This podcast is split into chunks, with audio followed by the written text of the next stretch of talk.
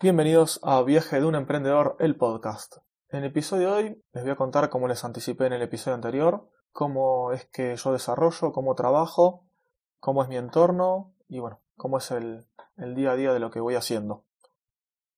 Para comenzar, les cuento que normalmente trabajo desde una PC, una notebook, mejor dicho, eh, con Linux, específicamente con Ubuntu 16.04 Todavía no pasé a la 18 porque me gusta hacer instalaciones limpias y tengo demasiadas cosas instaladas que no quiero perder. Así que bueno, por ahora eh, trabajo así. También tengo una MacBook Pro de 13 pulgadas, de las viejitas, pero la tengo con 12 GB de RAM. Eh, es, vamos a empezar de vuelta. Es la MacBook Pro, es una Mid 2012. Está con la última versión de macOS, pero lo que yo le hice fue agregarle más RAM y eh, le saqué la lectora, el, lo que se llama SuperDrive en Mac, y le puse otro disco rígido, le puse en realidad un SSD, un SSD de 250 GB y aparte también tiene el HDD de 500. Con esto funciona muy bien perfectamente, digamos. Me vendría bien un mejor procesador, pero por ahora venimos bien igual. El tema es que la máquina con Ubuntu la tengo prendida todo el día por temas, digamos, por lo menos de 9 a 18 con temas de la oficina y ya después la tengo prendida y listo, sigo con eso. O antes también. Pero por ejemplo los fines de semana, si la llego a tener que, llego a tener que hacer algo, eh, uso la, la MacBook. O si me voy de vacaciones también me llevo mi MacBook. Y pronto, seguramente, venda esta MacBook que tengo ahora, compro una nueva y, en la, y la dedique 100% también para la oficina la MacBook. Así que bueno, ahí devolveré la otra que me en la oficina, que es una Lenovo ThinkPad modelo T430 para que le interese. Y en esta Lenovo tengo ahora 16 GB de RAM y un disco de 500 SSD. Y es un Core i5 con cuatro procesadores, cuatro núcleos. Bueno, esto es las, las compus con las que laburo. Eh, aparte de esto, en casa tengo doble monitor y en la oficina también. En la oficina, los pocos días que voy a la oficina, que son dos o uno por semana, eh, tengo dos monitores. Ya estoy acostumbrado a trabajar de esa manera. Es más, eh, me gustan las notebooks que tengan pantalla chica, 14 o 13, y después tener un monitor grandote. En casa, por ejemplo, tengo de dos de 27 son, si no me equivoco, dos de 27 pulgadas, de 26, de 26 pulgadas, ahora estoy viendo, y en la oficina son dos de 24. Así que esta es la manera cómoda. También trabajo con teclado y mouse externo. Salvo que esté fuera de mi casa, fuera de la oficina, esté por ejemplo en un café, en un bar, esté de vacaciones y me haya llevado la máquina o la saco de mi habitación y por ejemplo me la llevo, no sé, al living o mientras mi, mientras mi nena está comiendo, por ejemplo, o merendando y yo quiero estar al lado de ella y tengo la notebook por las dudas al lado, ahí sí me la llevo sin teclado y sin mouse externo. Si no, estoy siempre con un teclado y mouse externo, primero porque me parece mucho más cómodo y además también para no gastar y no perjudicar al teclado y el trackpad que vienen integrados. Esto en cuanto a hardware. Y bueno, sumado a esto también unos lindos parlantitos para escuchar música o escuchar podcast de manera más linda, más cómoda que con los parlantes integrados que tienen las laptops, notebooks, que son bastante precarios y dejan bastante que desear. Sumado a esto, eh, al hardware, tengo el teléfono mío, que es un iPhone 10. Eh, pronto solamente lo cambiaré, no sé si por el 10S o si sale el 11 y acá, bueno, tengo bastantes aplicaciones instaladas que más adelante le voy a contar cómo lo uso cuando me voy de vacaciones o no estoy en casa. Eso será otro episodio. Ahora vamos a la parte de desarrollo. En cuanto al desarrollo, como les decía, la mayor parte que estoy en Linux utilizo para desarrollar, para levantar el ambiente en local, utilizo Docker. Ahora lo estoy levantando con una con un software que bajé que se llama Devilbox. En realidad es un repositorio de GitHub que tiene algunos comanditos y puedes elegir algunas configuraciones y ya viene medio configurado y de esa manera levanto el entorno local de desarrollo.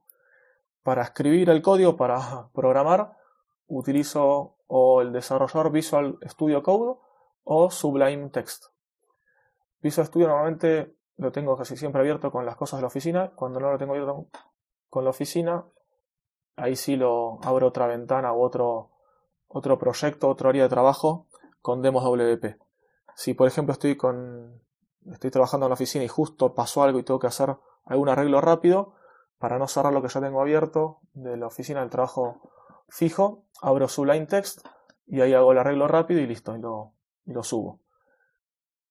El tema de cómo subo esto, eh, yo el desarrollo lo hago todo, lo tengo todo versionado en Git.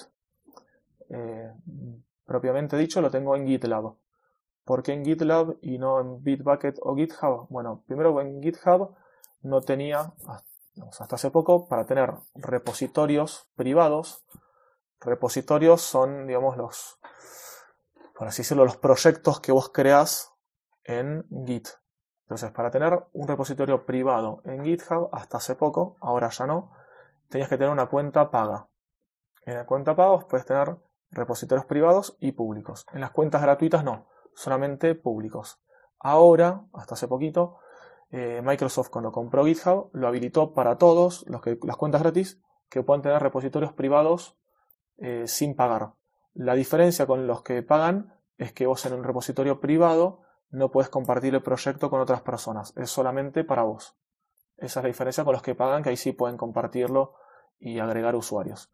Entonces, bueno, por ese momento fue que yo eh, lo di de alta en GitLab, que GitLab sí tiene repositorios gratuitos eh, de un principio. Bitbucket también lo tenía, que es otro de, los, de las plataformas donde se pueden tener repositorios de Git, pero Bitbucket nunca me gustó del todo y cuando en otra empresa que trabajé hace como 5 años, en ese momento, tuvimos, teníamos bastantes problemas para deploys automáticos. Teníamos un sistema que lo que hacía era verificar, cada vez que nosotros subíamos algo, verificaba si el repositorio estaba tenía algún cambio, se lo bajaba el servidor de producción o de staging, subía los cambios, bueno, todas esas cosas que hacían medias automáticas esta plataforma para hacer deploys. Con Bitbucket tuvimos muchísimos problemas. Daba muchísimas veces problemas de conexión, etc. Entonces, en ese momento usamos GitHub pago. Pero bueno, por eso fue que yo le agarré idea de Bitbucket y no me gustó.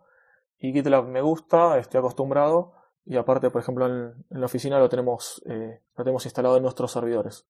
No está en, la página GitLab.com, sino que en, un, en, un, en una dirección local, digamos, un servidor local. Bien, bueno, entonces, como les decía, tengo el código subido a GitHub, lo tengo versionado ahí, entonces cada vez que tengo un cambio, lo subo a mi repositorio de GitHub.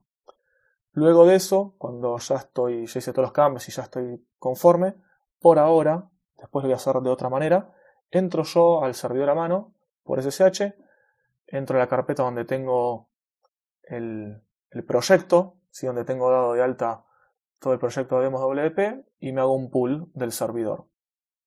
De esta manera se trae los cambios nuevos y los pruebo ahí en producción. Si veo que funciona bien, todo perfecto, lo dejo ahí.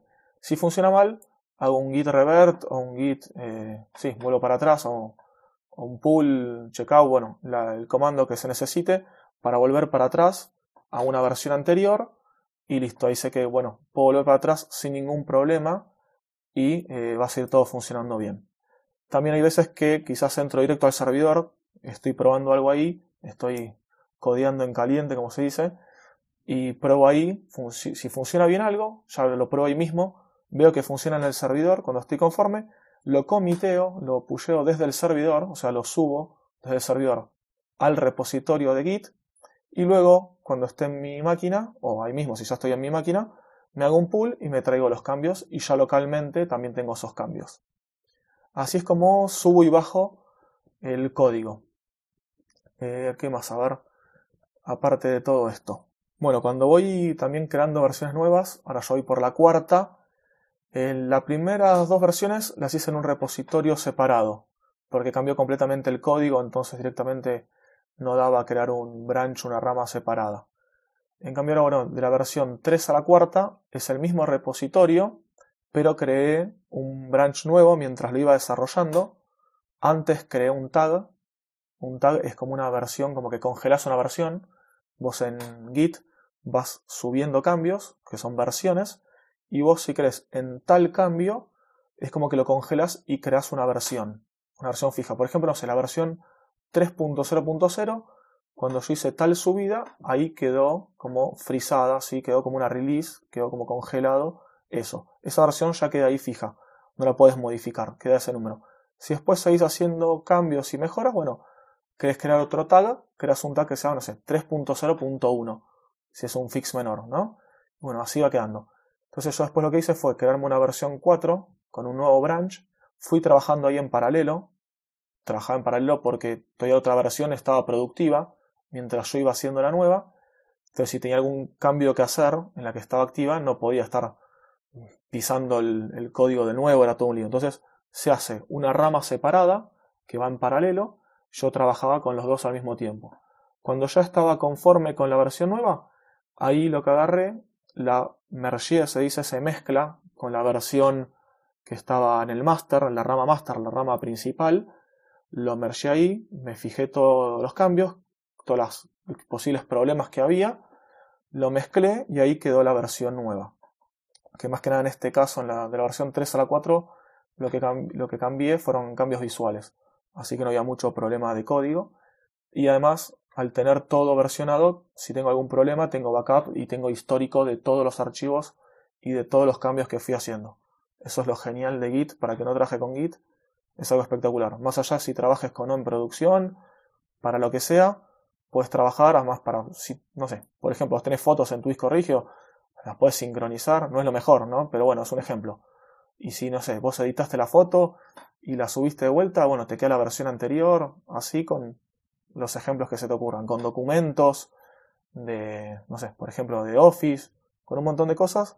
Si vos lo vas subiendo, o haces un robot que vaya subiéndolo cuando hay cambios, esto lo puedes ir teniendo de esa manera. Bueno, esto como les decía en cuanto a la PC con, eh, con Linux. En la MacBook tengo también Git instalado, obviamente, pero el ambiente de desarrollo no lo levanto en Docker, sino que lo levanto con MAMP. ¿Por qué con MAMP? Porque ya lo tenía, ya lo tenía comprado hace mucho tiempo y bueno, me parece me bastante útil, cómodo y no sé, ya estoy acostumbrado a usarlo. También tengo Docker, pero no lo levanto con Docker. El ambiente este, eh, de demos WP. Y bueno, ahora lo, lo levanto así, con MAMP. Como les digo, y después es lo mismo. También tengo eh, GitLab, eh, GitLab tengo Git instalado, tengo Sublime Text y tengo el Visual Code Studio. Como browsers eh, utilizo Chrome y Firefox. Safari ni lo toco, la verdad que no me gusta para nada. Salvo una prueba que tenga que hacer, pero normalmente no lo uso. Uso Chrome y Firefox. Perdón, me atrogré, me atragante. Uso Chrome y Firefox, les decía. Y bueno, no mucho más para el desarrollo. Uso una herramienta después que se llama Meld, la uso pocas veces. Si quiero comparar algún dos archivos iguales, en realidad que tengan diferencia, ¿no? Pero que sean de lo mismo, quizás diferentes versiones. Si tenía una versión muy vieja o un archivo, no sé, que encontré en otra máquina y compararlo con algo nuevo, bueno, si no está versionado en Git, que ahí puedes ver las diferencias, con Meld es un programa que es para ver diferencias entre archivos o entre directorios, que eso también está bueno. Puedes ver entre directorios si hay algún archivo nuevo, si hay alguno modificado, si hay alguno que, se borró de un lado a otro, puedes copiarlos, los cambios, copiar los archivos, de todo. Para el que le interese es multiplataforma, si no me equivoco es también en código libre, es M-E-L-D de dedo, MELD. Ese es el, el software para comparar archivos. Y me parece que nada más. Bueno, utilizo muchísimo la consola de archivos, la consola de Pro, la consola del sistema, eh, ya sea la de Linux, la terminal de Linux o la terminal de, de Mac, de Mac OS. Windows, por si no se dieron cuenta, no lo uso para nada. Lo tuve solamente en una PC que usaba en el living conectada al televisor para ver películas, a veces o algún jueguito, después la vendí y ya está. Nunca más. Eh, no tengo. Salvo la, la PC que tiene mi hija, ahí sí. O la mi mujer, pues está acostumbrada y por el trabajo. Pero yo mis máquinas no. O Linux o Mac. Eh, si es una PC le pongo Linux y si es una, MacBook obviamente con Mac. Y hasta ahí estamos. Me parece que no me olvido nada. Si me olvidar algo, bueno, haré un nuevo episodio hablando sobre este tema del desarrollo de los ambientes y de, y de cómo manejo esto. Y bueno, ahí ya nos vamos a ver en el. a escuchar, mejor dicho, en el próximo episodio sobre algunos cambios más que fui haciendo en la plataforma y cómo lo fui haciendo. Hasta pronto.